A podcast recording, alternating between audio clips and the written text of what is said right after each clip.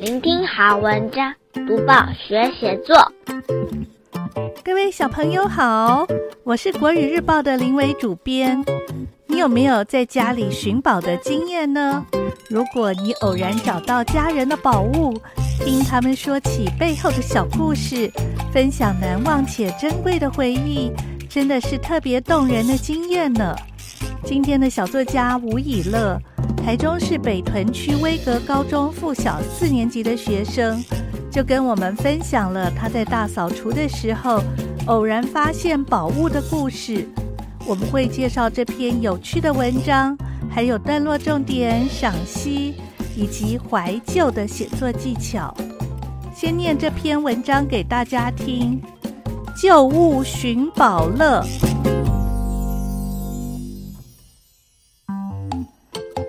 是什么？爱是大家一起寻宝。那天，全家人一起大扫除。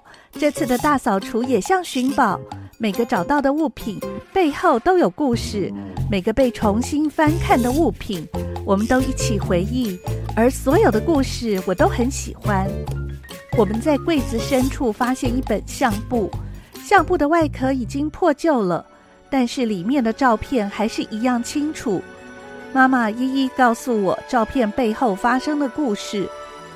我印象最深刻的是一张妈妈小时候抱着舅舅的照片。舅舅那时候才一岁多。妈妈说，阿嬷生了六个小孩，阿公很忙，必须专心工作，只有阿嬷负责照顾。小时候的妈妈也一起帮忙。听完故事，我觉得心暖暖的。因为妈妈小小年纪就会帮忙照顾弟妹，真是一个好榜样。我们在床下找到了一台很老的照相机，它就像一个珍贵的古董。我们想办法充电，希望能看到里面储存的照片。我最喜欢的是一张我三岁生日的照片，有我、爸爸妈妈和以前养的狗。妈妈看到照片就开始掉眼泪。因为他和这只老狗有非常深厚的感情，我也很怀念他，舍不得他离开。大扫除过程让我感到很兴奋，因为我和妹妹为了听故事，非常努力找出隐藏的物品。听完所有故事，全家人不止一起度过美好的时光，更棒的是，仔细一看，房间也已经打扫干净了。现在我们一起来看一看，要写这篇文章段落该怎么安排。第一段，小作家说明爱是大家一起寻宝。第二段，描述全家人一起大扫除，就像寻宝。第三段，大家发现一本相簿，妈妈一一述说照片背后发生的故事。第四段，小作家印象最深刻的。是妈妈小时候抱着舅舅的照片。第五段，小作家觉得妈妈小小年纪就会帮忙照顾弟妹，真是好榜样。第六段，描述在床下找到古老照相机，大家想办法，希望能够看到里面储存的照片。第七段，作者最喜欢的是一张三岁生日的照片，但妈妈看到照片里的老狗。开始掉眼泪。最后一段，小作家听完所有故事，不止和家人一起度过美好的时光，更棒的是，房间也打扫干净了。解析完每一段在写什么，现在我们一起来赏析。今天的小作家和我们大家一样，喜欢听故事，不过他听的故事很特别，是家人的真实故事。而且要努力打扫家里才能听见呢。你的家里一定也有很多有故事的宝物，被遗忘在某个角落，等着你替他们拂去身上的灰尘，重新散发光彩。不妨利用周末，像小作家一样，和家人一起来一场大扫除吧。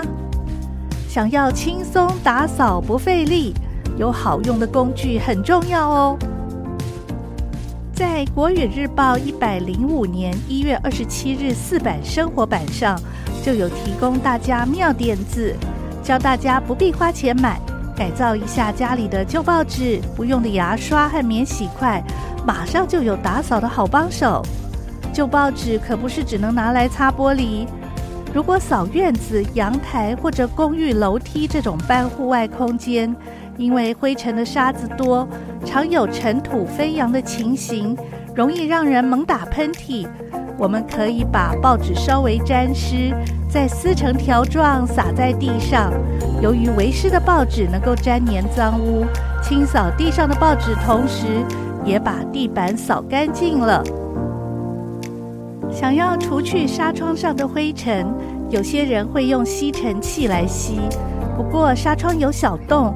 把吸尘器的吸力变小了，我们可以先在纱窗的一面贴上报纸，再用吸尘器吸纱窗的另一面，就能够把灰尘吸得干干净净了。不用的牙刷最适合拿来清洁窗户轨道这种很窄小的地方，家具和墙面之间，或者是两件家具之间的缝隙，扫把几乎没有办法伸进去清扫。很适合用牙刷代替扫把。如果嫌牙刷不够长，没办法深入缝隙，可以把衣架拉成长形的棒状，再用宽板胶带把牙刷固定在衣架上，马上就解决牙刷柄太短的问题。至于免洗筷要怎么样让它成为打扫好帮手呢？我们可以拿旧毛巾或抹布。剪成大概七公分的正方形，包住筷子的前端，然后用橡皮筋绑紧固定，就成了清洁棒。无论是要擦门框、窗框，或者是任何边边角角，都很方便。你看吧，只要动动脑，废弃物也能够变成有用的东西呢。欢迎你也写下废物利用的故事，投到国语日报儿童版来哦。多读报，多开窍。早读报，早开窍；天天读报，不怕不开窍。要跟大家说一说什么写作的小技巧呢？今天要说的是怀旧的写作技巧。为什么人类会怀旧呢？有心理学研究认为，怀旧是一个自我疗愈的方式。人们在怀旧的时候，大脑有两个区块特别活跃，一个是处理记忆的区块。另一个是处理奖励回路的区块，是不是很有趣呢？其实我们仔细思考，我们称之为人生的旅程，不就是由一连串的记忆累积起来的吗？知名的法国哲学家笛卡尔曾经说过一句名言：“我思故我在。”大意是说，我们能够思考这个行为，也证明了我们是必然存在的。然而，存在的意义是什么呢？相信每个人在人生的某个阶段，多多少少都会升起这样的疑惑。或许这个问题没有一定的答案，但我们可以透过人与人之间相处的过程，逐渐累积丰厚的生命经历。这些经历或许会蜕变为美好的怀旧之情，甚至成为艺术创作的灵感泉源。如果我们能够在怀旧的时刻感受生命里最真切美好的感情，或许在这个过程中，我们会发现存在的意义。在小作家的这篇文章里，小作家和家人透过打扫行动挖宝的时候，找到老旧照相机和相簿，并且透过妈妈的视角诉说照片里的故事，不仅让小作家体会到妈妈小时候因为家里人手不足，帮忙照顾兄弟姐妹的坚强与艰辛，也看到妈妈因为怀念以前养的宠物狗而感动落泪。一个简单的打扫过程，成了一家人找寻怀旧记忆的美好旅程。读起来真的是非常动人。在怀旧的写作技巧里，除了记录当下发生的故事以外，我们要将重点聚焦在引起怀旧情感的物件。透过家人或朋友的视角，请听并且写下物件背后的故事与情感经历。当然，你也可以写下属于你自己的怀旧故事哦。其实，能够怀旧真的是非常幸福的一件事。那意味着你曾经拥有一段美好难忘的回忆。小朋友们，或许你们年纪还小，总是向往着未来，但时间其实过得非常快。当下的每一秒。都正在变成未来的回忆，当你们有机会聆听家人或朋友的怀旧故事，除了能够分享他们珍贵的回忆，也提醒我们要把握当下，珍惜自己身边的亲人或朋友，好好生活，不要失去爱的能力和探索生命的勇气。期待未来的你们回忆当下的自己，都能够是一篇篇美好、细腻、动人的故事哦。小作家整理屋子，大扫除过程中发现很多令家人兴奋的隐藏物品。林良爷爷在我喜欢这本书当中写过一首十九行诗，标题叫《打扫屋子》，念给大家听。星期天，妈妈不上班，提着吸尘器来到小琪的房间，嗡嗡嗡嗡，声音有些吵人。长柄的吸尘嘴到处吸收灰尘。妈妈，妈妈，房间还算干净。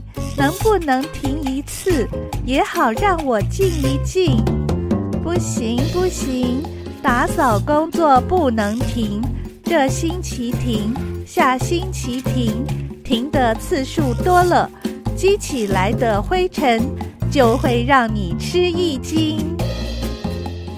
分享完林良爷爷我喜欢你的诗，还有小作家写的旧物寻宝乐。小朋友可以学习段落重点、文章赏析，还有写作技巧。希望小朋友在写类似作文的时候，试试看把我们刚刚提到的写作重点应用上。